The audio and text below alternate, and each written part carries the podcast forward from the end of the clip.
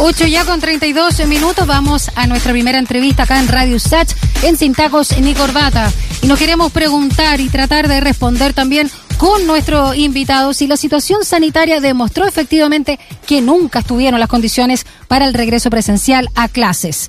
El Ministerio de Educación ha fracasado en su intento de forzar la presencialidad.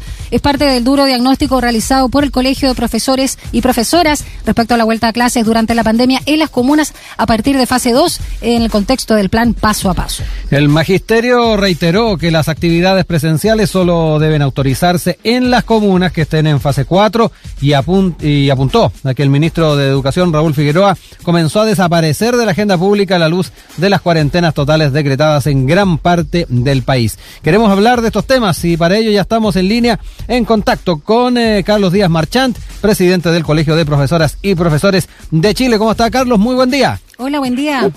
Muy buen día, Rodrigo y Daniela. Un gusto de saludarles. Muchas gracias por estar una vez más con nosotros para hablar, ¿no? Ya transcurrido el mes eh, de marzo, eh, lo que sucedió finalmente con este fallido regreso a clases. Eh, ¿Puede plantearse que el Colegio de Profesores siempre tuvo la razón en ese sentido, Carlos, al rechazar este regreso a las aulas? Bueno, los hechos en realidad nos han dado absolutamente la razón. Efectivamente, creemos que los niveles de pandemia, de contagio que tenemos, la situación en la cual estamos hoy día, en una crisis absoluta respecto de todo lo que es la, situación de pandemia, eh, demostraron de que efectivamente teníamos la razón y de que lo que dijimos durante todo este tiempo, tanto este año como también el año pasado, es que indudablemente no estaban las condiciones para el mm. retorno a clases presenciales y una vez más el, el ministro de Educación eh, lamentablemente para él, ha fracasado absolutamente en su intento de generar a como dé lugar el retorno a clases presenciales, a juicio nuestro de una forma muy irresponsable, porque en realidad no previó la situación de lo que estaba ocurriendo, lo que pudiera esto significar, y ha tenido que asumir en realidad un nuevo fracaso. Esa es la realidad. Oiga, Carlos, eh, también hagamos un poquito balance de, lo que han sido este, este mes y un poquito más desde el, regreso a las clases. Em, eh, importante saber eh, cómo desde el gremio han visto la, situación de cada uno de, sus agrupados, si se han visto forzados o no a este regreso. No, no, sé qué sensación han planteado cada uno de ellos que han podido recopilar. Y lo otro ah, tiene que ver también con cómo han estado también de salud los profesores, eh, dado que, y ustedes lo advirtieron en febrero, eh, que llegarían a marzo solo con una primera dosis de la vacuna. Cuénteme un poquito cómo ha sido también ese balance de, de, este mes de marzo y un poquito de abril. Sí, efectivamente. Bueno, en primer lugar, recordar que las cifras desde un inicio fueron bastante negativas para el gobierno, más allá de todos los esfuerzos y toda la, la presión que hubo de parte de la autoridad por el retorno presencial. Eh, recordar que la primera semana de marzo no más allá del 5% y nunca subió de esa cifra la cantidad de estudiantes que efectivamente volvieron a clases presenciales, porque en realidad eh, los padres apoderados, las madres, sabían de que indudablemente eh, enviar a los estudiantes era una situación que, por supuesto, iba a generar posibilidades de contagio reales, que no eh, ellos no estaban disponibles para exponer a sus hijos y a sus hijas a esa situación. No obstante ello, el ministro insistía, y en esa lógica, a diferencia de lo que se dio el año pasado, esta vez recordemos que el, el, Ministerio y el Gobierno cambiaron incluso los aspectos jurídicos al respecto. Desde el año pasado se podía volver estando en fase 4 hacia adelante, sin embargo, este año, de una forma, la verdad, muy poco entendible, eh, cambiaron las reglas del juego ellos mismos y generaron la condición de que se podía volver, y todavía está esta línea hoy día eh, en esos términos desde fase 2 hacia arriba.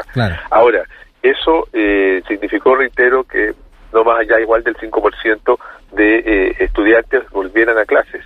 Y en esa lógica sí lo que se ha dado, a diferencia del año pasado, es la obligatoriedad en, por parte de muchos sostenedores privados, pensamos que también muy presionados por el Ministerio, a, eh, a que estén en, los establecimientos los profesores, los asistentes de la educación, y eso indudablemente que nos ha preocupado. También hemos sabido y hemos tenido muchos casos de eh, colegas y establecimientos, en realidad, en los cuales se eh, hubo brotes, hubo contagios, hubo situaciones concretas de personas que lamentablemente fueron contagiadas y eso también nos preocupa profundamente. ¿Hay alguna cifra, perdón Carlos, hay alguna cifra de, en este en estos en este poquito más de un mes de, de clases en muchos establecimientos en que se haya dado la cantidad de, de colegas de ustedes que se vieron afectados?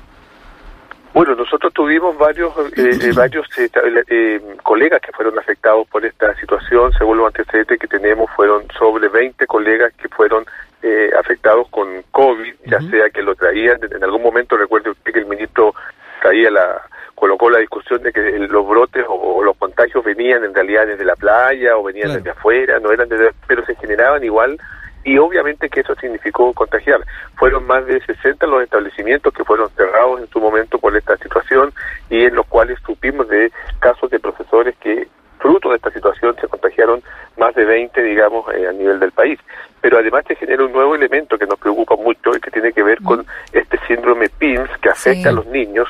Recordemos que en algún momento el ministro llegó a decir de que a los niños no les iba a ocurrir nada, mm. que no se infectaban, que no había ningún problema, y sin embargo hoy día llevamos ya 81 niños muertos, tres de ellos por PIMS, este síndrome eh, multisistémico, claro. exactamente inflamatorio pediátrico, que eh, ha significado también que niños, niñas y también jóvenes ah, lo, lo, tengan. Hoy día estamos hablando de que son 174 niños que tienen esta situación y que puede derivar incluso en la muerte, como ya ha ocurrido lamentablemente a tres de ellos.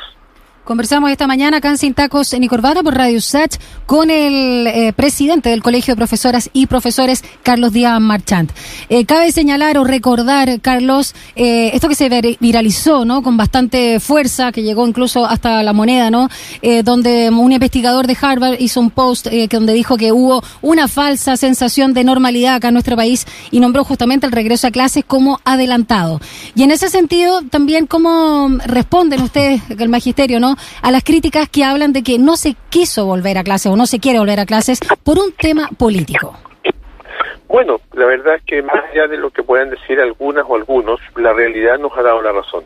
Y creemos que aquí lo que ha primado por parte nuestra ha sido siempre la defensa de la vida, de la salud, la defensa de las comunidades educativas, la preocupación central por nuestros estudiantes frente a esta situación y a esta pandemia absolutamente descontrolada que hoy día tenemos creemos que las críticas que en su momento se hicieron, los hechos se han eh, encargado de demostrar de que eran absolutamente extemporáneas, que no correspondían, y de que efectivamente aquí lo que nosotros hemos venido señalando ha sido lo que en definitiva ocurrió. Y eso es lo más preocupante, que una autoridad que debiera preocuparse fundamentalmente de cuidar y de proteger a la ciudadanía, lo que ha hecho en realidad es exponerla innecesariamente, sin ningún sentido, y solamente por una tosudez de querer cierto generar esta lógica de normalidad, tal cual como lo, lo señala Daniela, de normalidad que en la práctica nunca existió y hoy día la realidad sí lo demuestra. Oiga, Carlos, eh, ustedes plantean de que dentro de este contexto de, clases telemáticas, a propósito también de muchas cuarentenas en varias comunas, el ministro había desaparecido. No sé si se percataron que apareció hoy día en una en otra radio, ¿eh? en una entrevista eh, hace unos minutitos atrás, eso de las 8, y ahí dijo que el Colegio de Profesores intenta instalar una polémica falsa, que si hay que hacer clases a distancia, todos deben estar alineados, y aclaró, no hay clases porque se decretaron cuarentenas, no porque los colegios hayan sido focos de contagios, hay evidencias en el mundo de que se aumentaran los contagios por volver a clases. Parte de lo que dijo el ministro en esta aparición eh, que ya hizo el día de hoy, Carlos. Sí, parece que surtió efecto esta esta situación que se generó ayer y durante estos días, en realidad por redes sociales, donde todo el mundo manifestaba este esta desaparición del ministro, esta desaparición forzada, después de verlo todos los días, los matinales y en todas partes, con su kit allí de sanitario, mostrando cómo iba, iba a resolver el problema del COVID prácticamente, ¿cierto? Y que no iba a haber problema en ningún establecimiento, eh, de un día para otro desapareció. Efectivamente, no sabemos si se fue de vacaciones, si se iría para algún otro lugar, no nunca se supo en realidad dónde estuvo, pero claro, hoy día supimos de que apareció efectivamente y claro, lo que señala en realidad es, es bastante incluso casi irrisorio, o sea, dada la situación de pandemia en que estamos, pretender creer de que las escuelas van a ser un oasis y de que en realidad el virus va a andar por todas partes, pero donde están las escuelas no va a pasar absolutamente nada, es una situación que obviamente no se condice con la realidad.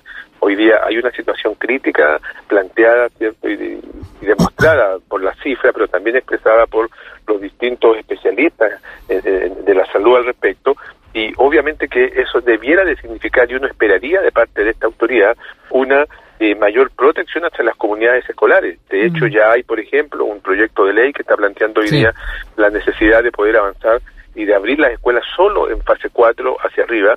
El colegio médico ha señalado que de fase 3 o 4 es el óptimo para abrir las escuelas y sin embargo el ministro insiste en esta lógica que reitero, fracasada y va a seguir fracasando porque hoy día la situación es peor, ¿cierto?, que lo que ocurría el año pasado y en esa lógica, eh, aunque él insiste en la fase 2, obviamente que la población, las madres, los padres, obviamente que no van a enviar sus niños a la escuela. Carlos, eh, vamos también al modo ¿no? en que se está generando el aprendizaje en los colegios hoy en día. En ese sentido, preguntarte si sienten que debe haber mayor acompañamiento a estas clases virtuales que vuelven a ser la tónica. Y por otro lado, también si tienen denuncias de establecimientos o sostenedores que estén obligando a sus trabajadores a asistir presencialmente a actividades que pueden ser además realizadas justamente de manera telemática. Sí, efectivamente. Bueno, en primer término, nosotros creemos que es fundamental el eh, mejorar, obviamente, todo lo que ha sido las clases telemáticas. Y aquí ha habido eh, una despreocupación por la infraestructura virtual por parte del Ministerio de Educación, tanto el año pasado como este año. Hemos insistido, en realidad, en que nos guste o no, querámoslo o no, las clases telemáticas indudablemente que van a jugar un papel importante todo este año, también este año 2021, y aquí eh, lo que ha venido a generarse es una tremenda desigualdad, hay una cantidad importante de estudiantes que no tienen acceso ni a conectividad ni tampoco a los medios. Todavía todavía porque además no ha habido ninguna política de parte del ministerio en esa dirección. Es decir seguimos exactamente en la misma situación del año pasado porque en realidad el ministerio ha despreocupado la situación precisamente de entregar conectividad. El ministerio los esfuerzos lo ha canalizado fundamentalmente en tratar de avanzar a la lógica de, a la lógica de la presencialidad totalmente fracasada y sin embargo insiste en ella y no entrega ninguna herramienta ningún mecanismo para garantizar repito conectividad, instrumentos tecnológicos, computadores, tablets, etcétera, celulares que así lo permitan. Y eso indudablemente que es preocupante y es una tremenda responsabilidad del Ministerio al respecto. Y lo otro, claro, efectivamente, Daniela, nosotros hemos sido testigos y tenemos varias denuncias que las vamos a hacer eh, públicas el día de hoy respecto de establecimientos en los cuales, no obstante que estén en fase 1 y no obstante que las labores los profesores las puedan hacer desde sus hogares, se ha obligado a que asistan a los establecimientos sin estudiantes, generando con esto obviamente el traslado y la movilidad de los trabajadores, de los profesores, de los asistentes de la educación, sin ningún sentido, a juicio nuestro, contraviniendo lo que se planteó el jueves pasado respecto de que había que evitar al máximo la movilidad y de que todo aquello que se puede hacer en forma telemática se haga de esa forma y así no se exponga la gente y no tenga que salir de sus establecimientos educacionales. Sin embargo, hay sostenedores privados y también públicos que lamentablemente han insistido en esta lógica y han obligado a los eh, repito, profesores o asistentes de la educación a tener que ir a los lugares de trabajo, en la práctica hacer nada, porque lo pueden hacer absolutamente desde sus hogares y eso nos parece a nosotros grave y por supuesto que lo vamos a denunciar el día de hoy. Eh, Carlos, hablemos un poquito también de cómo ustedes han estado evaluando y también proyectando los trabajos desde una perspectiva estrictamente pedagógica, eh, a la luz de lo que es la experiencia que están viviendo muchos niñas, niños y adolescentes en, los colegios ahora, que es eh, justamente esta educación a distancia, que no es lo mismo que estar en una sala de clases, no es lo mismo que socializar con sus compañeros, no es lo mismo tal vez para los estudiantes de cuarto medio pasar su último año de, educación a distancia. desde esa perspectiva, ¿cómo también han estado adecuando, han ido incorporando tal vez elementos que por la premura no se pusieron el año pasado, pero que hoy por hoy pueden hacerse. Esto a la luz también de toda la polémica que hay con el tema de las fases, si es que se tiene que volver en cuatro, eh, en fase tres. Importante saber cómo están ustedes también recogiendo ese, esos elementos y haciendo la experiencia educativa lo más óptima posible. Sí, efectivamente, eh, Rodrigo, nosotros eh, sabemos, y es un hecho innegable, que toda esta situación de pandemia y todo lo que hemos vivido, tanto el año 2020 como también parte de este año, indudablemente que afecta también los aprendizajes y afecta todo lo que tiene que ver obviamente con, con la formación y la educación que entregamos a nuestros niños, niñas y adolescentes. Esta es una, es una realidad innegable. Y nosotros por supuesto que somos los primeros en, en lamentarlo, pero en entendemos que esto ha ocurrido porque estamos frente a una pandemia, no es porque Mm, estemos en otra condición, no es casualidad, no es porque queramos, no es porque simplemente se nos ocurrió de un día para otro, es una realidad ni siquiera país, es una realidad planeta que está hoy día y lo que está en peligro en definitiva es también la vida de nuestras comunidades escolares, de nuestros Mm. niños, niñas y adolescentes. En esa perspectiva nosotros hemos planteado y hemos venido señalando desde el año pasado eh, algunos ajustes a lo que tiene que ver precisamente con el currículum y con lo que significa cierto eh, la, la entrega de, de- y los procesos de enseñanza-aprendizaje que Sí. se generaban anteriormente al interior de los espacios educativos y hoy día se hacen telemáticamente.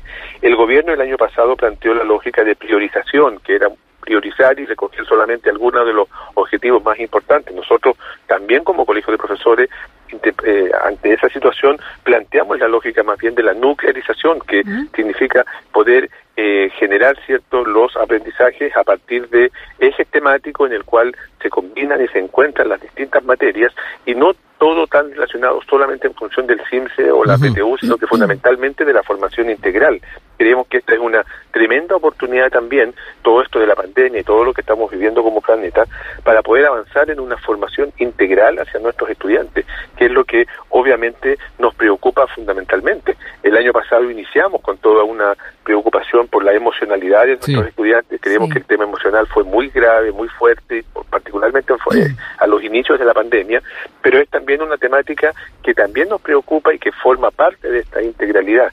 Por tanto, en realidad, el profesorado a nivel de- del país ha estado durante todo el año pasado y este año eh, dando lo mejor de sí, entregando todo su esfuerzo en función precisamente de avanzar en esta formación integral, que significa efectivamente poder aprovechar también esta instancia que tenemos hoy día de Mm. pandemia para poder avanzar hacia, hacia una lógica que nos permita una formación mayor, una formación que también se, nos demos cuenta de que dependemos necesariamente del otro, ya no tanto esta educación tan estandarizada como la que tenemos hoy día en el actual sistema, tan competitiva, en donde andamos compitiendo unos contra otros diariamente, sino que en realidad darnos cuenta de una vez por todas y estos hechos de la, de la, de la naturaleza que ocurren, ¿cierto? Y, y- y toda esta pandemia de lo que está pasando hoy día a nivel planetario, nos puede también ayudar a entender que debemos de ayudar ayudarnos, colaborarnos, eh, trabajar juntos, Mm. mancomunadamente, De y entender forma- en realidad que somos todos una sola, una Exacto. sola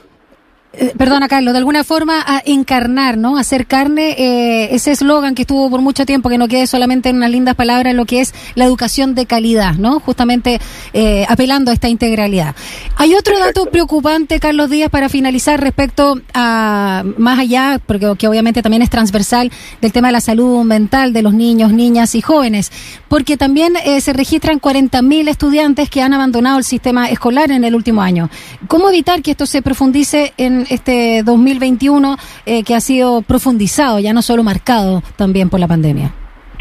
Sí, nosotros se lo señalamos al ministro en su momento, en el mes de enero. En el mes de enero le dijimos al ministro que este era un tema muy grave, muy delicado, que por supuesto que a nosotros nos angustia mucho la situación de deserción que, se ha, que ha ocurrido y que tiene que ver fundamentalmente con las con las nulas políticas que ha habido por parte del ministerio para entregar a los estudiantes las posibilidades de conectividad y las posibilidades de incorporarse a lo que es precisamente eh, las clases telemáticas. Creemos que necesariamente, si queremos que la deserción no, no aumente, no continúe, incluso restar esta deserción y poder retomar a aquellos estudiantes que lamentablemente se han alejado del sistema educativo, tenemos que tener las condiciones para que ellos puedan efectivamente acceder a las clases telemáticas, Mm. porque a la presencialidad no van a acceder, dadas las condiciones en que estamos y no tenemos fecha de cuándo esto vaya a ocurrir.